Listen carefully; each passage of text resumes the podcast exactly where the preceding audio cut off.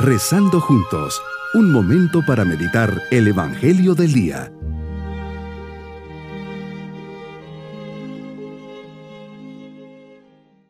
...15 de agosto, solemnidad de la Asunción de María. Dirigimos nuestra mirada hacia María, subiendo con ella al cielo y dirigiendo nuestra oración a Dios. Dios lleno de amor, dirijo mi mirada hacia ti y comienzo esta oración poniendo mi vida en tus manos, pues sé que en ti todo lo puedo. Envíame en este momento de oración a tu ángel santo para que pueda recibir sin temores el anuncio de la salvación y abriendo mi corazón a tus enseñanzas, pueda ofrecerte mi amor y logre alcanzar mis sueños. Atento a tu palabra y con el corazón abierto y bien dispuesto, vamos a reflexionar en el Evangelio de San Lucas capítulo 1 versículos 39 al 56. Hoy Señor nos alegramos con la fiesta de la Asunción. En ella nos ofreces un mensaje de esperanza, el anhelo que nos hace pensar en la dicha de alcanzar el cielo, la gloria de Dios y en la alegría de tener a una madre que ha alcanzado la meta a la que todos aspiramos este día, Señor, recordamos que María es una obra tuya maravillosa. Concebida sin pecado original, el cuerpo de María estuvo siempre libre de pecado, era totalmente pura, su alma nunca se corrompió, su cuerpo nunca fue manchado por el pecado, fue siempre un templo santo e inmaculado.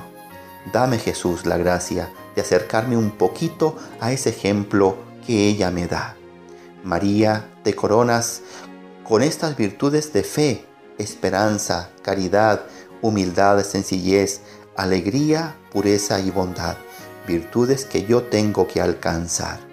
Hoy me quieres llevar a pensar en la vida del mundo futuro.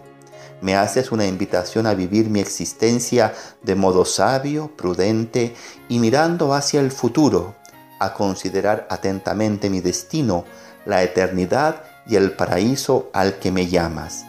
Así tengo que comprometerme y asumir mi responsabilidad ante el mundo y construir un mundo mejor.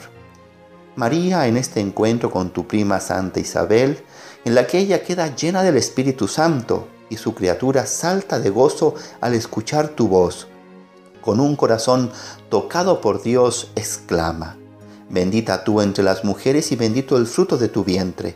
¿Quién soy yo para que la madre de mi Señor venga a verme? Dichosa tú que has creído, porque se cumplirá cuanto te fue anunciado de parte del Señor.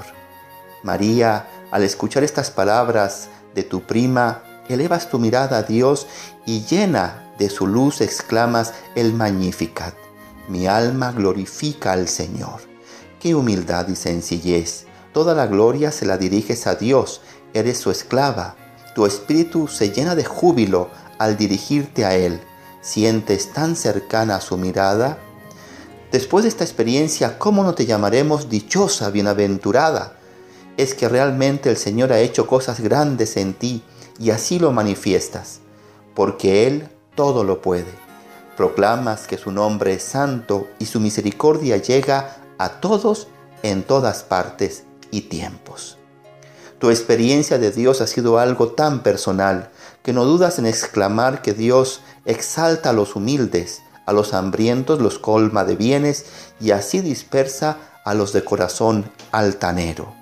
Gracias María por tu sí. Gracias por el ejemplo de fidelidad a Dios. Gracias porque fuiste un eslabón fundamental en este plan de salvación.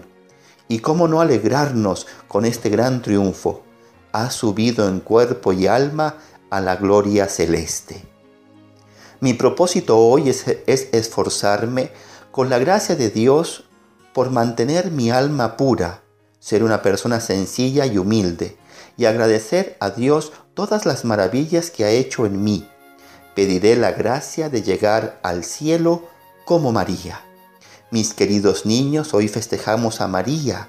Ella, después de su vida terrena, ha alcanzado un gran premio, así como los competidores que han ganado sus medallas y trofeos en las Olimpiadas, María ha recibido el gran trofeo, la gran medalla. Ha llegado al cielo y está con Dios. Ella desde el cielo vela por cada uno de nosotros, nos cuida e intercede por nosotros, pues es nuestra Madre. Sintámonos orgullosos de ella. Terminemos nuestra oración pidiendo la bendición de Dios, y la bendición de Dios Todopoderoso, Padre, Hijo y Espíritu Santo, descienda sobre nosotros y nos cuide. Bonito día.